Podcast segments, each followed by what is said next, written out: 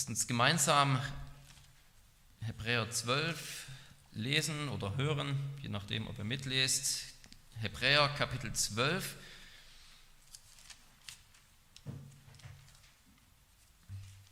Die Verse 1 bis 11 werde ich lesen und dann wird das Wort der Erbauung vor allem über die Verse 4 bis 11 gehen.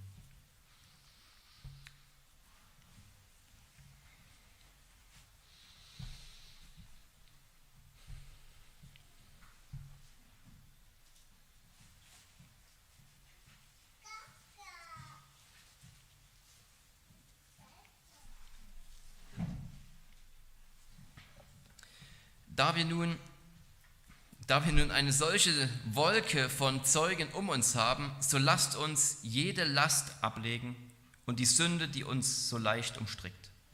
Und lasst uns mit Ausdauer laufen in dem Kampf, der vor uns liegt. Indem wir hinschauen auf Jesus, den Anfänger und Vollender des Glaubens, der um der vor ihm liegenden Freude willen das Kreuz erduldete und dabei die Schande für nichts achtete der sich zur Rechten des Thrones Gottes gesetzt hat. Achtet doch auf ihn, der solchen Widerspruch von den Sündern gegen sich erduldet hat, damit ihr nicht müde werdet und den Mut verliert. Ihr habt noch nicht bis aufs Blut widerstanden im Kampf gegen die Sünde und habt das Trostwort vergessen, das zu euch als zu Söhnen spricht, mein Sohn. Achte nicht gering die Züchtigung des Herrn und verzage nicht, wenn du von ihm zurechtgewiesen wirst. Denn wen der Herr lieb hat, den züchtigt er und er schlägt jeden Sohn, den er annimmt. Wenn ihr Züchtigung erduldet, so behandelt euch Gott ja als Söhne. Denn wo ist ein Sohn, den der Vater nicht züchtigt? Wenn ihr aber ohne Züchtigung ihr ja unecht und keine Söhne. Zudem hatten, ja, zudem hatten wir ja unsere leiblichen Väter als Erzieher und scheuten uns vor ihnen, Sollten wir uns da nicht viel mehr dem Vater der Geister unterwerfen und leben?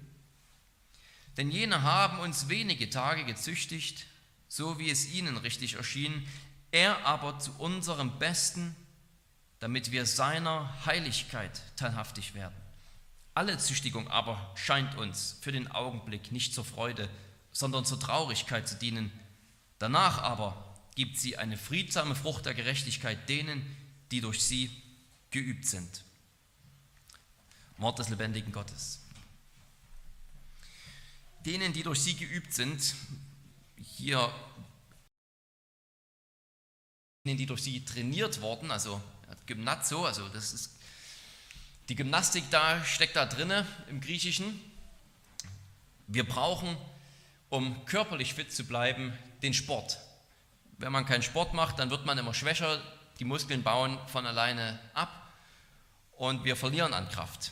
Wenn wir aber Sport treiben, dann werden wir stärker, dann werden wir geübt, wir werden fähig, schwierigere Aufgaben, schwierigere Sportübungen zum Beispiel zu bewältigen. Und im Geistlichen ist es genauso. Deswegen benutzt das Neue Testament auch so viele Sportmetaphern. Wenn wir trainiert werden, werden wir dadurch stärker, um wieder größeren Hindernissen und geistlichen Herausforderungen begegnen zu können und standhaft zu bleiben in solchen Situationen. Und genau darum geht es hier in diesem Abschnitt, dass, dass Gott uns trainiert durch Zucht, durch Leiden, um uns auszurüsten. Daran an uns stellt, ist ziemlich hoch. Es ist ein ziemlich hartes, striktes Trainingsprogramm, wenn man so möchte. In Vers 4 heißt es, ihr habt noch nicht bis aufs Blut widerstanden. Das könnte einfach eine Metapher sein dafür, dass man noch nicht alles gegeben hat. Vielleicht eine Metapher auch aus der Sportwelt, vielleicht aus dem bewaffneten Zweikampf, wo man eben, wenn man alles gibt und bis zum Schluss im Kampf bleibt, auch verwundet wird und eben mal bis aufs Blut kämpft. Eine zweite Alternative, die ist aber nicht weniger radikal und beinhaltet im Grunde genommen genauso, dass man alles geben muss, nämlich das bis aufs Blut zu widerstehen für den Autor hier sogar das Martyrium beinhaltet. Keiner von euch musste bis jetzt als Märtyrer sterben für seinen Glauben. Und trotzdem seid ihr jetzt schon müde und ermattet im Kampf gegen die Sünde.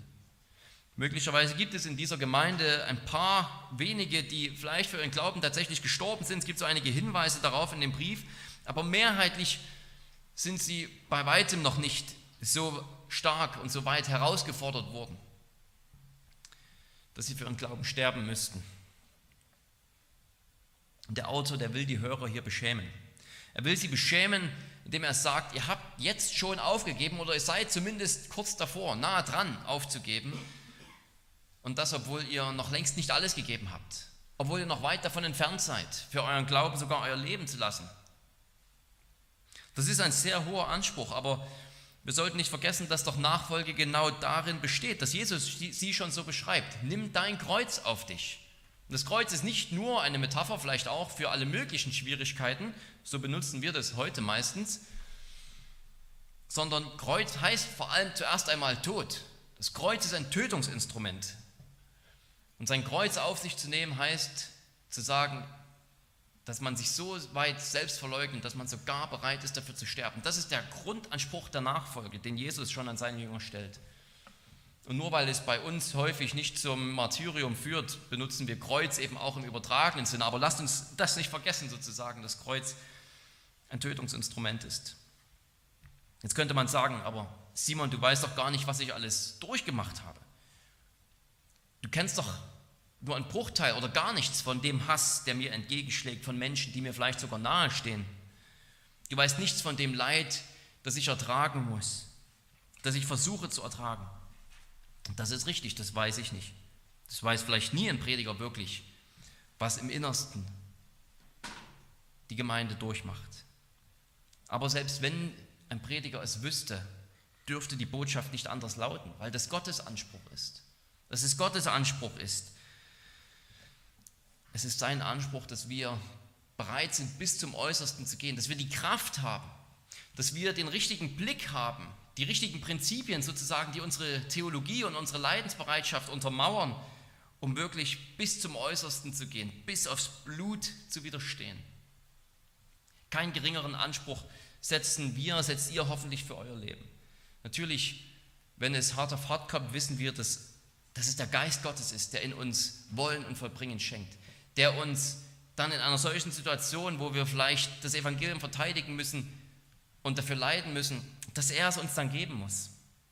Aber wir haben auch die Aufgabe, uns vorzubereiten, uns zu stärken an seinem Wort. Gott mutet es uns zu, könnten wir sagen. Oder anders formuliert, Gott verlangt es von uns.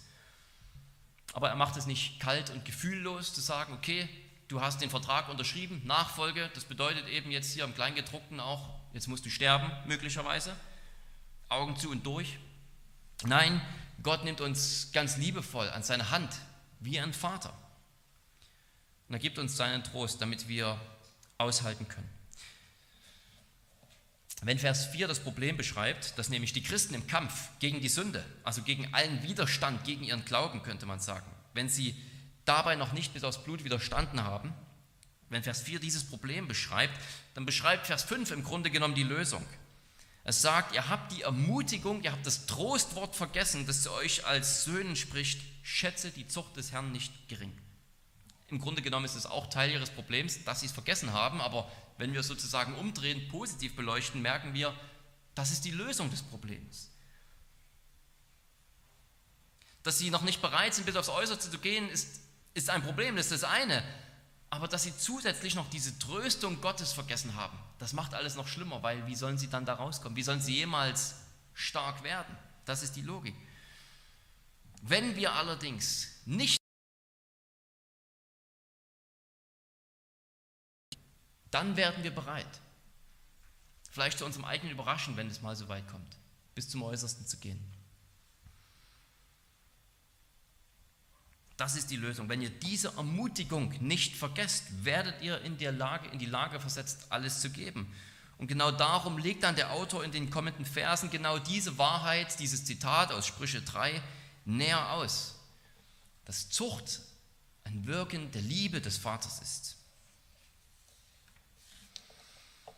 Lasst uns also nicht vergessen, das ist darum auch der, die Überschrift über diesem Wort der Erbauung. Lasst uns nicht vergessen. Das ist diese große Aufgabe, in der wir stehen, dass wir diese Wahrheiten nicht vergessen. die große Herausforderung für uns. Dass wir nicht bloß heute, wenn wir diese, diese Verkündigung hören, sagen, okay, ja, das stimmt, sondern dass wir auch noch nächste Woche, übernächste Woche, in drei Wochen daran denken und es nicht vergessen haben, dass alle Schläge, alle Züchtigung uns von einem liebenden Vater zukommt. Und wenn wir das dann nicht vergessen, wenn wir dann daran denken, dann kriegen wir, dann wird es uns zur Kraftquelle. Dann werden wir in die Lage versetzt, Gottes Zucht aus seiner Hand anzunehmen, als die Zucht eines liebenden Vaters. Und darum wollen wir uns in drei wesentlichen Punkten ansehen, was wir nicht vergessen wollen. Lasst uns zuerst nicht vergessen, dass Jesus selbst durch Leiden geformt wurde. Aber wir müssen unseren Blick auf Jesus richten. Damit fängt diese ganze Passage hier an in den Versen 1 bis 3. Wir müssen unseren Blick auf ihn richten, weil er genauso real gelitten hat wie wir. Aber er hat noch viel intensiver gelitten gleichzeitig. Und er hat schuldlos gelitten und er war standhaft. Also wir haben hier vier kleine Gründe sozusagen, warum wir auf Jesus schauen sollen. Zuerst mal hat er ganz real gelitten. Weil Jesus Gott war, denken wir vielleicht irgendwie intuitiv, dass Jesus es leichter hat. Aber sieht Gethsemane auch nur im geringsten danach aus, als hätte es Jesus leichter gehabt als wir? Wahrscheinlich nicht. Die Person des Christus, könnte man sagen, die Person ist das Wort Gottes, ist der ewige Sohn Gottes. Und darum konnte er nicht sündigen. Aber er hat eine wahre menschliche Natur angenommen. Nicht nur einen menschlichen Körper, die gefüllt war von Gott und die deswegen quasi mehr oder weniger unantastbar durch die Welt gegangen ist, sondern eine wahre menschliche Natur. Der Sohn Gottes hat eine wahre menschliche Natur an sich genommen. Und in dieser wahren, echten menschlichen Natur hat er gelitten, wie Menschen leiden. Und wir bekennen auch, dass Jesus zwei Willen hatte. Der Mensch, Jesus Christus, der Mittler. Er hatte, der Sohn Gottes hatte den göttlichen Willen und gleichzeitig als wahrer Mensch hatte er einen wahren menschlichen Willen. Und in diesem wahren menschlichen Willen hat er gerungen im Gebet und hat gesagt, dein Wille geschehe. Seinen wahren menschlichen Willen hat er Gott, dem Vater, unterwerfen müssen und gesagt, nicht wie ich will, sondern wie du willst, soll es geschehen. Er hat gerungen und Angsttränen vergossen, weil er wahrer Mensch ist. Das ist kein philosophisches Geplänkel, sondern das ist eine tiefe, die tiefe Wahrheit der Menschwerdung, dass er kam, um ganz, ganz real für uns zu leiden und zu sterben, wie das Menschen eben so tun, um es mal so platt zu sagen.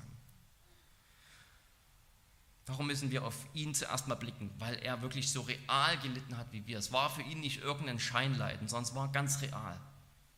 Aber er hat nicht nur ganz real gelitten wie wir, sondern er hat auch noch viel intensiver gelitten. Wir haben gar keine Worte uns fehlen wirklich die Worte, um diese Gottverlassenheit zu beschreiben, die Jesus erlitten hat. Schon der Gebetskampf im Voraus im Garten Gethsemane hat ihn dazu gebracht, Blut auszuschwitzen. Und danach folgte eine Demütigung nach der anderen, die er ertrug, ohne sich auch nur im geringsten selbst zu verteidigen oder zu rechtfertigen. Dann wurde er ans Kreuz geschlagen und der Lohn der Sünde lag auf seinen Schultern. Diese Erfahrung ist ganz real einerseits, und dann doch gleichzeitig wie nichts, was je ein Mensch erlebt hat. Nicht, weil es unreal wäre, sondern weil kein Mensch jemals dieses Schicksal erfahren hat, Gott verlassen zu sein.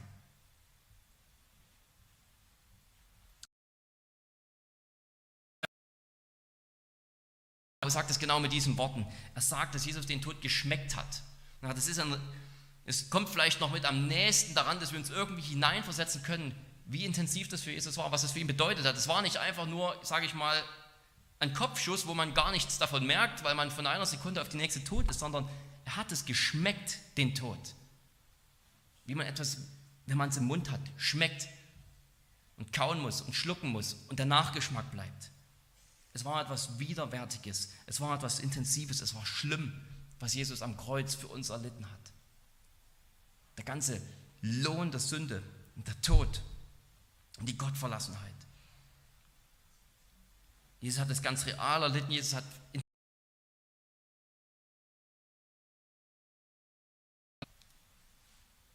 dass er das alles durchgemacht hat, von seiner Geburt im Stall, in einer Futterkrippe, von einer plötzlichen Flucht über Nacht in ein fremdes Land als Säugling, von Feindschaft, Widerwillen, Unglauben sein ganzes Leben hindurch. Nichts davon hatte er verdient und er war doch eigentlich nur gekommen, um Gott zu offenbaren, um Kranke zu heilen, um Tote lebendig zu machen, um Vergebung zuzusprechen, um ins Reich Gottes einzuladen. Und was ihm entgegenkam, war nur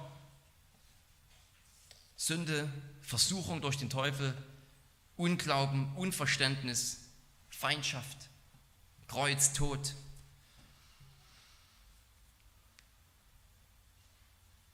Das war nicht nur wichtig, damit er für uns ein unschuldiges Opferlamm sein konnte, sondern es war auch wichtig, weil es zeigt, dass Gott eben alle seine Söhne durch Leiden formt. Dass Gott uns durch Leiden formt, das sollte uns vielleicht gar nicht unbedingt überraschen. Auch wenn es, oder sagen wir es mal so, dass nicht immer, dass es unbedingt eine jetzt eine ganz konkrete Strafe für uns schickt. Ja, das wäre sozusagen das Problem der Freunde Hiobs, das sie begangen haben. Du leidest, da muss eine bestimmte konkrete Sünde in deinem Leben sein. Schwierige Umstände sollen uns auch zum Reflektieren bringen, klar, aber Hiob lehrt uns gerade das Leiden und die Konsequenzen, also nicht immer bestimmte Sünden als Konsequenzen nach sich ziehen. Das Sünden nicht immer bestimmte Leiden als Konsequenzen nach sich ziehen. Und wenn wir besonders schwere Leiden durchmachen, dann können wir uns natürlich auf unsere Treue, auf unsere Reinheit gegenüber Gott prüfen, aber wir sollen uns nicht von irgendwelchen verwirrten Theologen einreden lassen oder möchte gern Theologen, dass es eine bestimmte Sünde in unserem Leben geben muss, wegen der wir leiden. Was sollte denn Jesus da sagen? Das ist doch gerade der Punkt, dass sogar ein Unschuldiger leidet. Wenn wir denken, warum leide ich, warum mache ich das doch, gibt es eine bestimmte Sünde in meinem Leben? Ja, bei uns Menschen hat, selbst wenn es keine bestimmte Sünde gibt, Gott immer irgendetwas wegzuschleifen und zu verbessern, damit wir ihm ähnlicher werden. Aber was soll es da bei Jesus gegeben haben? Er war rein, er war makellos. Er war der Sohn, an dem der Vater sein Wohlgefallen hatte und trotzdem hat er ihn durch Leiden geformt. Bei Jesus gab es nichts zu erziehen in dem Sinne, wie es bei uns etwas zu erziehen gibt bei ungehorsamen, störrigen Kindern, die wenig Verständnis haben und so langsam ihren Weg durchs Leben stolpern in der Hoffnung, so ein bisschen besser zu werden dabei. Bei Jesus gab es davon nichts. Und doch musste er durch Leiden lernen, was es heißt, gehorsam zu sein. Jede Leidenserfahrung hat ihn weiter ausgerüstet, um schließlich sogar bereit zu sein, Gott verlassen am Kreuz zu sterben und für uns die Quelle des Lebens zu werden. Ja, das dürfen wir nicht vergessen, dass Jesus selbst durch Leiden geformt wurde. Lasst uns das nicht vergessen, den Blick auf ihn richten. Da haben wir nicht nur eine unglaubliche Quelle des Trostes, sondern wir werden eben gleichzeitig bewahrt vor so einer verwirrten Theologie, die meint, bestimmte Sünde würde automatisch ganz bestimmte Züchtigung, ganz bestimmte Leiden mit sich bringen. Es hat einer unschuldig für uns gelitten. Lasst uns das nicht vergessen. Und eigentlich, vielleicht ist es sogar ein fünfter Grund, aber das bringt uns zum zweiten Punkt, sollen wir sogar auf Jesus schauen, weil wir durch ihn selbst, durch seine Leiden zu Söhnen Gottes werden. Durch ihn sind wir Kinder Gottes und Gott ist unser Vater. Lasst uns also zweitens nicht vergessen, dass Zucht immer ein Ausdruck der Liebe ist. Es ist immer ein Ausdruck der Liebe unseres Vaters. Das ist der Fokus in den Versen 4 bis 9. Und das Argument ist ziemlich einfach und ziemlich profund zugleich. Das Leid, das wir erfahren, ist ein Ausdruck von Liebe. Es ist so simpel, jeder kann das verstehen, wenn er es beim ersten Mal durchliest und so profund und so tief und so reichhaltig. Wenn wir das nur wirklich nicht vergessen,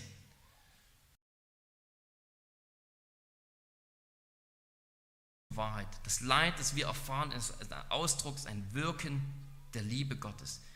Wir Christen leiden nicht, weil Gott uns verlassen hat. Wir Christen leiden nicht, weil Gott uns das Böse, das wir tun, vergelten will. Wir Christen leiden nicht, weil Gott der Geduldsfaden mit uns gerissen ist. Calvin fasst es in zwei Begriffen gut zusammen. Man könnte sagen, einerseits gibt es das Vergeltungsgericht, das ist Gottes Strafe, die er in seinem Zorn ausübt gegen seine Feinde als Richter. Das Vergeltungsgericht. Das ist Gottes Strafe, die er in seinem Zorn ausübt gegen seine Feinde als Richter. Und dann gibt es das Züchtigungsgericht, wenn man so will. Das ist keine Vergeltung, sondern das ist Zucht. Und er übt es nicht aus Zorn aus, sondern aus Liebe. Und nicht als ein Richter uns gegenüber, sondern als ein Vater. Züchtigungsgericht, Gericht ist da vielleicht sogar fast schon etwas irreführend, aber ihr versteht den Unterschied dieser zwei Kategorien. Und wir Christen, wir können niemals in diese erste Kategorie zurückfallen, dass wir wieder unter das Vergeltungsgericht Gottes kommen, weil Christus das Vergeltungsgericht Gottes für uns getragen hat dass er den Zorn erlebt hat, weil er Gott als Richter begegnet ist. Wir bleiben unter dem Züchtigungsgericht, wo Gott immer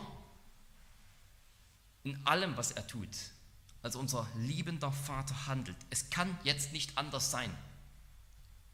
Es wird nicht anders sein, weil das Vergeltungsgericht für uns passé ist.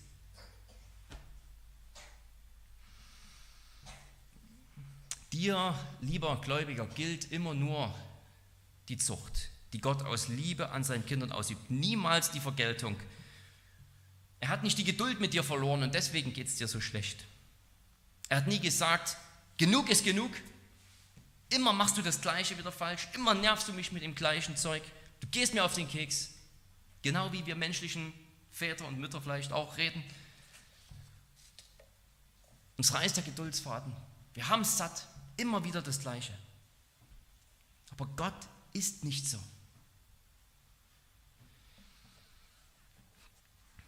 Ja, wie oft reißt bei menschlichen Eltern der Geduldsfaden und dann erziehen sie nicht mehr aus Liebe heraus, sondern aus Frusten, aus Emotionen, Reaktion heraus und dann sicher auch oft genug nicht mit dem Besten des Kindes im Blick, sondern mit dem Besten, mit dem eigenen Besten im Blick, nämlich Frust auszudrücken und Ärger auszudrücken und Ungeduld und um dem Kind eine Lektion zu erteilen, um sich abzureagieren und so weiter und so fort.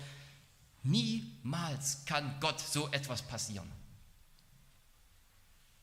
Niemals reißt ihm der Geduldsfaden. Niemals geht es durch mit ihm. Und er züchtigt uns und merkt dann erst hinterher, ah, okay, ich habe es ein bisschen leicht übertrieben. So als wäre er benebelt in seinem Zorn wegen unserer Sünde, die wir mal wieder vor ihn bringen müssten und handelt dann völlig irrational. Das ist Gott nicht möglich. Er ist die Liebe. Er ist immer gleich. Er lässt sich von uns nicht, auch von unseren Sünden, auch von den Großen, auch von denen, die wir immer wieder neu zu ihm bringen, aus der Bahn werfen, aus dem Gleichgewicht werfen, wenn wir es mal so sagen wollen. Jeder kennt ja diesen Frust und Eltern, die wissen das umso mehr aus eigener Erfahrung, wie weit sie hinter diesem göttlichen Liebesideal zurückbleiben. Die Argumentation ist eben ganz, ganz simpel. Kinder müssen erzogen werden. Wenn man ein Kind liebt, erzieht man ein Kind, weil die Kinder sonst missraten. Und Gott ist die Liebe. Und darum wird er jeden seiner Söhne erziehen. Jedes Kind Gottes wird von ihm erzogen werden, weil es ein Akt der Liebe ist. Kinder zu erziehen. Und Gott ist die Liebe. In Offenbarung 3, Vers 18 hören wir das sogar nochmal aus den Worten Jesu selbst an die Gemeinde in Laodicea. Ich überführe und züchtige alle, die ich liebe. Das ist sein Programm. Wir könnten sogar sagen, ich überführe und züchtige alle, weil ich sie liebe. Also alle meine Kinder, weil ich sie liebe. Damit steht und fällt, wie wir auf Leid reagieren, liebe Geschwister. Wenn wir wissen, dass uns das größte Leid sogar aus der Hand eines liebenden Vaters kommt, dann können wir es ertragen. Wenn wir das nicht wissen, dann haben wir nur eine Handvoll anderer Optionen. Gott hat die Kontrolle verloren, Gott ist stinksauer mit mir. Weiß nicht, was es sonst noch für Optionen gibt. Gott hat mich verworfen, endgültig vielleicht. Gott hat sowieso keine Macht über das Leid in meinem Leben hat mich vergessen. Der Teufel, der will uns natürlich die ganze Zeit das Gegenteil dieser biblischen Wahrheit einflüstern und das Fleisch, unser eigenes Fleisch macht dabei gerne mit. Sagt, dir geht es schlecht? Dir geht es schlecht, weil du gesündigt hast. Du leidest. Gott hört dich nicht, wenn du zu ihm betest. Da kannst du machen, was du willst. Du erfährst Widerstand. Und gerade den Gottlosen, die dir widerstehen, die dir das Leben schwer machen, denen geht es gut. Das ist sicher keine Liebe von Gott. Das ist eben passiert, Pech gehabt. Vielleicht ändert Gott nach drei Wochen wieder seine Meinung, wenn du ihn genug im Gebet nervst. So will es uns der Teufel einflüstern, so vielleicht auch nicht ganz so in ganz so drastischen Worten, macht unser Fleisch mit, machen unsere Gedanken mit, unser Frust, vielleicht manchmal unsere Ungeduld. Wenn die Zucht Gottes anhält und wir vergessen haben, dass es immer noch Liebe ist, dass Gott uns immer noch liebt, wie er seinen eigenen Sohn liebt. Psalm 73 bringt es wunderbar auf den Punkt, wo der Psalmist regelrecht darunter leidet, dass es den Gottlosen so gut geht. Der sagt, die haben Wohlstand, die sind so fett, dass ihnen die Augen rausquillen, was auch ein Bild dafür ist, dass sie so dreist sind. Die lügen und betrügen sich durchs Leben, die kommen mit allem durch, die lästern Gott noch auf Schritt und Tritt. Und Gottes Volk im Gegenteil, das leidet. Gott wird, die, die Gottlosen, die werden scheinbar noch mit Glück belohnt und die Gottlosen, die wenigstens versuchen, nach Gottes Willen zu leben, die kriegen das Unglück als Belohnung. Und er wird schon fast eifersüchtig mit den Gottlosen. Er wird schon fast eifersüchtig, dass er nicht auch ihren Weg wählt. Aber er hat etwas vergessen und dann geht er in den Tempel und dann fällt es ihm ein. Da bekommt er wieder Klarheit. Es ist wirklich, als hätte er eine Wahrheit vergessen und als er wieder in den Tempel geht, dämmert es ihm wieder. Die Gottlosen haben gelingen, ja. Sie blühen auf, ja, aber nur damit sie morgen vergehen. Sie sind, die Schlachterübersetzung hat es hier nicht benutzt, die Elberfelder benutzt es, sie sind Bastarde, sie sind uneheliche Kinder, sie sind nicht die Kinder des Vaters. Und deswegen geht es ihnen so gut. Gott lässt sie einfach haben, was sie wollen. Das mag heute erstmal gut aussehen, aber am Ende geht es mit ihnen schlimmer aus als mit allen anderen. Sie sind nicht Kinder. Gott erzieht sie nicht. Sie kommen mit allem durch, aber das ist nicht gut, das ist nicht ein Zeichen des Segens, das ist schlecht für sie. Weil sie sich damit selbst täuschen. Sie denken, sie sind auf dem richtigen Weg. Sie denken, Gott ist nicht da. Und am Ende kommt es und das Ende kommt eben schlimm und überraschend für sie. Scheinbar sieht es erstmal beneidenswert aus, aber das ist trügerisch. Wir alle können uns das vorstellen, wenn ich mein eigenes Kind dabei erwische, wie es vielleicht mit einem Freund auf dem Spielplatz ein drittes Kind ärgert und haut, dann werde ich mein Kind dafür bestrafen. Den Freund, den kann ich nicht bestrafen, das ist nicht mein Kind, das ist ja nicht meine Aufgabe, ein fremdes Kind, mehr oder weniger fremd, wie auch immer, zu züchtigen, zu bestrafen. Für mein Kind habe ich die Verantwortung und es wird bestraft. Und es kann sein, dass das andere Kind damit durchkommt, weil es von seinen Eltern nicht bestraft wird, weil seine Eltern nicht eingreifen. Und es kann sein, dass dann mein eigenes Kind das andere Kind beneidet, weil es doch die, das dritte Kind hauen durfte und es hat gar keine Konsequenzen dafür erfahren. Während mein Kind vielleicht denkt, ach, ich habe so einen gemeinen Papa, der bestraft mich dafür. Aber den Kindern, denen fehlt natürlich die Weitsicht. Wir wissen, wir wissen, dass die das gar nicht verstehen können. Mein Kind weiß nicht, dass ich ihm einen Gefallen tue, wenn ich es bestrafe, dafür, dass es ein anderes Kind gehauen hat und was Böses tut. Mein Kind weiß nicht, dass es etwas Gutes ist, wenn es bestraft wird. Und das andere Kind weiß nicht, dass es etwas Schlechtes ist, dass es nicht bestraft wurde. Das Kind schadet sich selbst, weil es wieder gemein sein wird und wieder gemein sein wird, bis es sein Wesen so geprägt hat. Und bis Konsequenzen kommen, die wirklich schlimm sind. Ja, der, der Autor des Hebräerbriefs, der setzt es sogar voraus. Ja, jeder, jeder Sohn, jeder geliebte Sohn wird gezüchtigt, ist doch völlig klar. Es gibt, wir, wir, müssen das, wir müssen den Ungehorsam bestrafen, sonst leiten wir doch unsere eigenen Kinder auf die falsche Bahn, auf den Weg des Ungehorsams. Das können wir doch nicht machen. Jeder, alle Eltern haben intuitiv eine Abneigung dagegen im Grunde genommen. Lesen nur leider nicht immer stark genug ausgeprägt und wir wissen nicht immer, was das Böse ist. Das sagt der Hebräer auch. Ja, die Eltern, menschliche Eltern erziehen manchmal nach ihrem Gutdünken, was sie denken, was vielleicht ungefähr ein guter, ein guter Maßstab ist, eine gute Strenge ist, was vielleicht ein guter, die richtigen Werte sind, nach denen wir unsere Kinder erziehen sollen. Menschliche Eltern sind eben willkürlich. Aber unser Vater im Himmel, der ist nicht willkürlich und der weiß, was wirklich gut ist, weil er der Gute ist. Er führt uns durch Zucht vom sündigen Weg weg sodass der alte Mensch immer mehr stirbt. Wir können, wie gesagt, nicht immer unbedingt ein bestimmtes Leid einer bestimmten Sünde zuordnen. Manchmal geht es schon, denke ich. Das ist jetzt vielleicht ein zu weites Feld, aber wir sollten zumindest die, die Sünde von Hiobs Freunden vermeiden. Klar ist jedenfalls, dass es bei uns allen noch so viel gibt. So viele Sünden und so viel Kampf mit unserem Fleisch, den wir herumschleppen, dass Gott wirklich immer etwas zu tun hat. Und was auch immer er an uns tut. Und wie auch immer wir leiden, selbst wenn wir eben keine konkrete Sünde darüber ausmachen können, die dafür einen Ausschlag gegeben hat. Darum geht es nicht. Gott hat immer so viel an uns zu arbeiten und er tut es immer aus Liebe. Er arbeitet immer an uns, selbst wenn wir es nicht merken. Er erzieht uns auch durch seine Güte, nicht nur durch seine Strenge. In Römer 2 heißt es, du, du verachtest die Güte, die dich doch eigentlich, die dir doch die ganze Langmut und die Geduld gegeben hat, die dich doch auf den richtigen Weg geführt hat. Er erzieht uns durch seine Güte, er erzieht uns durch seine Strenge.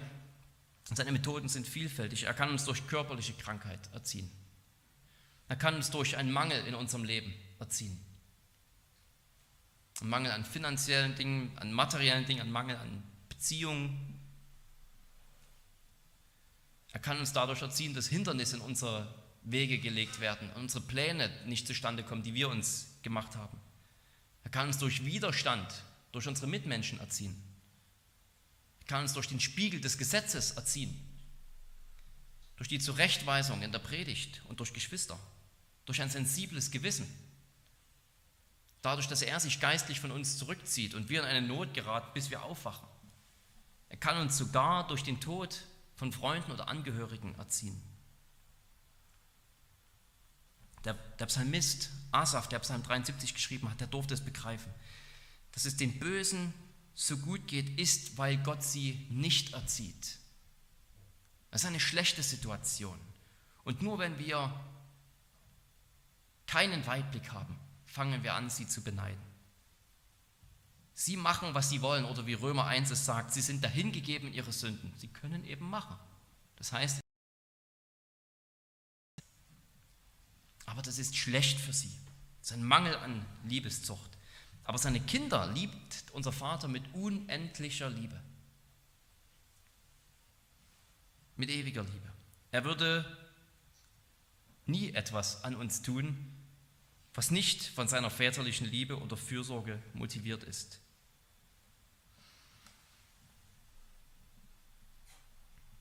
Das heißt nicht, dass er uns liebt, dass er das Leid wegnimmt, sondern er gibt uns eben die Augen des Glaubens. Das heißt auch nicht, dass alles Leid auf einmal ganz schön und super wird, nur weil wir wissen, dass es von Gott kommt. Es bleibt immer noch Leid, aber wir kriegen eine Weitsicht. Stellen wir uns einmal vor, unser eigenes Kind würde vielleicht sagen, ja, ich weiß, dass ich dir dankbar sein werde, wenn ich mal 18 und 20 bin. Ich habe jetzt verdient, dass du mich bestrafst. Weiter so, Papa. Ja? Ich weiß, dass es falsch war, dass ich mit meinem Bruder nicht geteilt habe. Wenn ich 18 bin, werde ich dir danken. Strafe mich. Ja. Von Kindern wissen wir, dass sie diese Weitsicht auf jeden Fall nicht haben werden, aber lasst uns nicht wie Kinder sein in dieser Hinsicht, sondern lasst uns durch Gottes Wort, durch Gottes Wort geprägtes Verständnis haben und sagen, ja, ich weiß, dass du mein Bestes im Sinn haben wirst und ich werde dir noch danken für das, was du jetzt an mir tust, auch wenn ich es nicht begreife, auch wenn es schwer ist. Darum nehme ich deine Zucht an.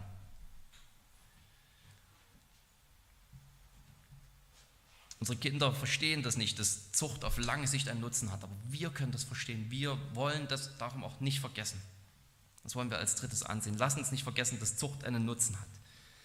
Genau genommen müsste man auch hier diesen Predigtpunkt vielleicht noch überarbeiten. Die Zucht Gottes hat viele Nutzen. Ja, wir können uns nicht mal ausmalen, wie viel Gott dadurch bewirken kann, dass eins seiner Kinder leidet.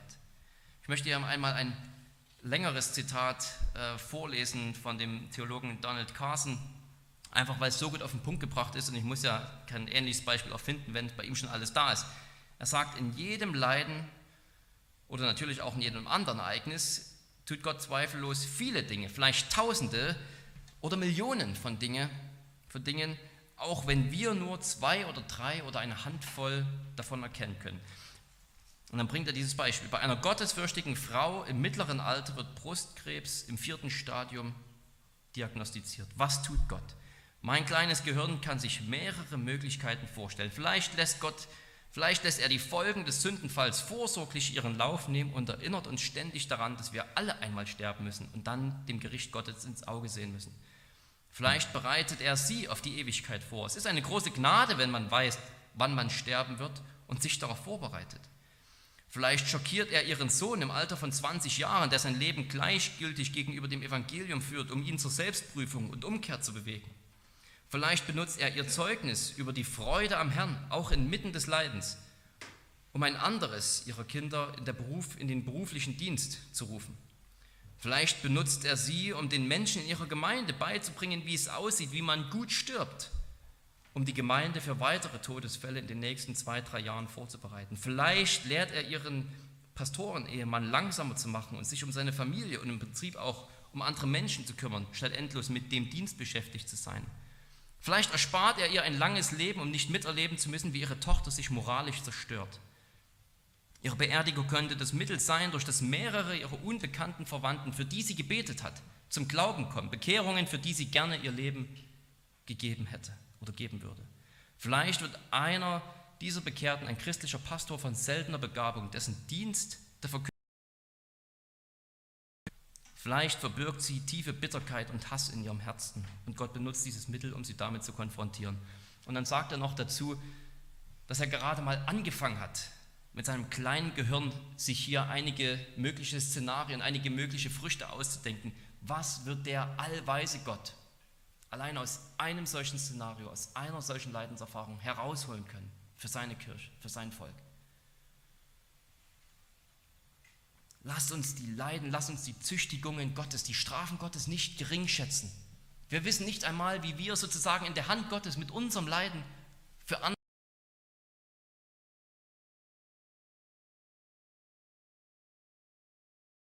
ganz unbewusst, einfach dadurch, dass wir treu gelitten haben treu waren im Leiden, dass wir Gott keine Vorwürfe gemacht haben, sondern gesagt haben, ich nehme es aus der Hand eines liebenden Vaters.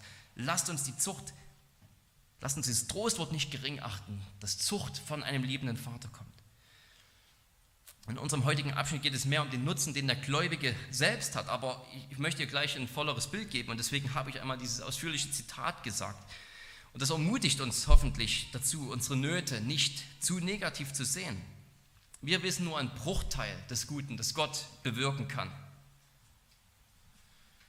Und dazu kommt, dass ja sowieso alles Ausdruck seines Liebeswirkens an uns ist.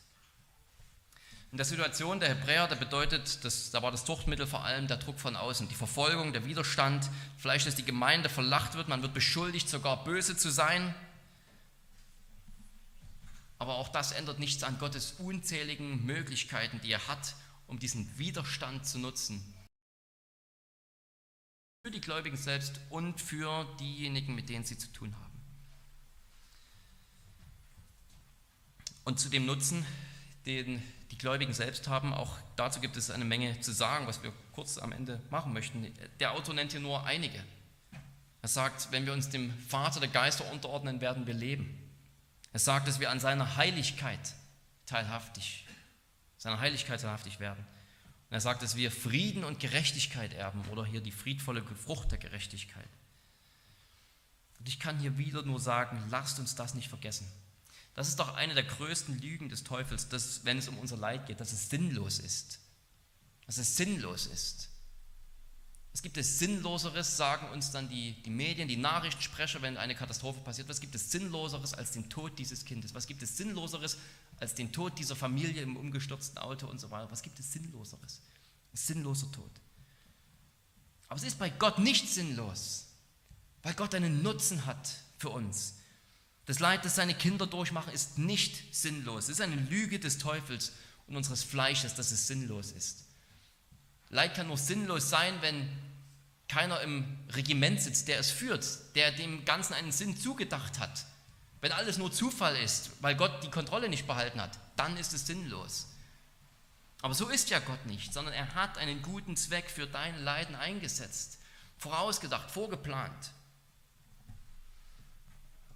Heute früh haben wir im im Gottesdienst, im ersten Gottesdienst aus dem Lied Wer nur den lieben Gott lässt walten, auch diese wunderbare Strophe gesungen.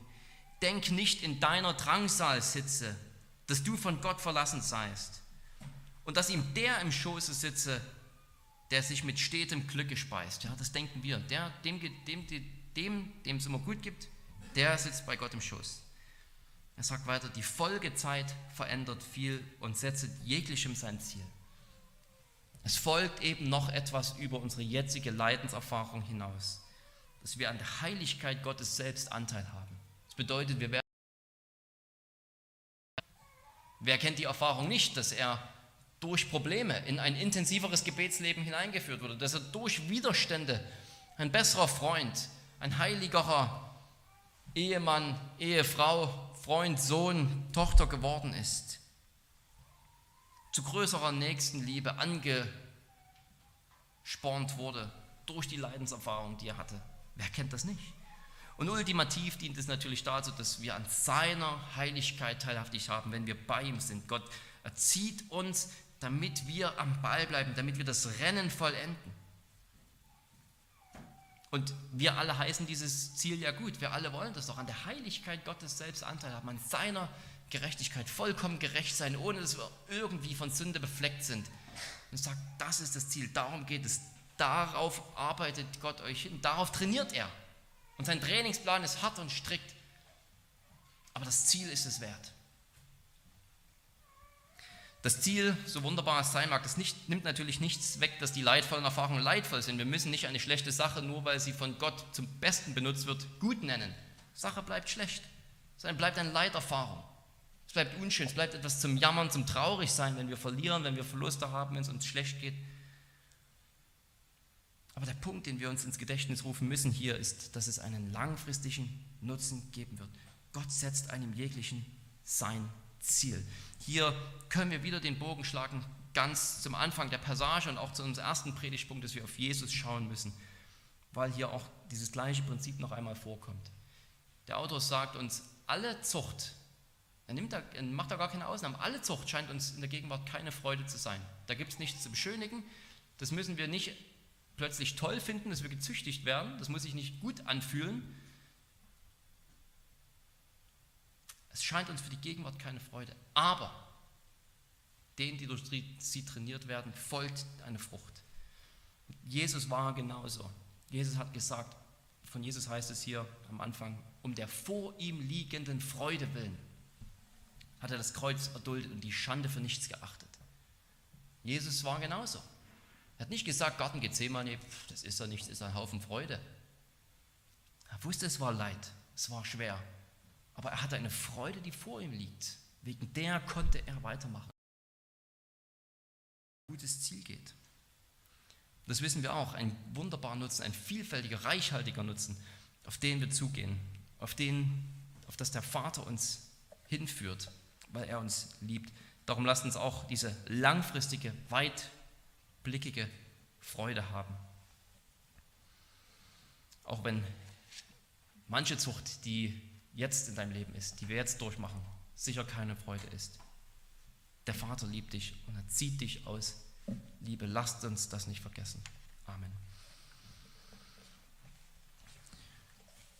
Unser Herr, wir, wir danken dir. Wir, wir müssen bekennen, dass wir oft so töricht sind und wir können es mit deiner Weisheit überhaupt nicht aufnehmen, Herr. Das sehen wir doch schon im Evangelium selbst, dass wir, dass wir das Evangelium als natürliche Menschen für eine törichte Botschaft halten. Dass du deinen Sohn sendest, der den Fluch am Kreuz trägt und stirbt. Das ist für die Menschen dieser Welt töricht. Aber bei dir ist es die Weisheit. Die Weisheit und denen, die berufen sind, auch eine Kraft. Und so ist es nicht nur mit dem Evangelium, so ist es nicht nur mit unserer Bekehrung, als wir das Evangelium gehört haben, sondern so bleibt es jetzt. Dass wir häufig Weisheit mit Torheit verwechseln. Und deine Weisheit ist, dass du uns immer noch durch Leiden führst, dass du immer noch ausgerechnet durch den schwierigen Weg das hohe und heilige Ziel anstrebst, dass wir dir ähnlich sein, sein sollen. Und wir in unserer Weisheit, uns steckt sie immer noch im Fleisch und im Herzen drinne.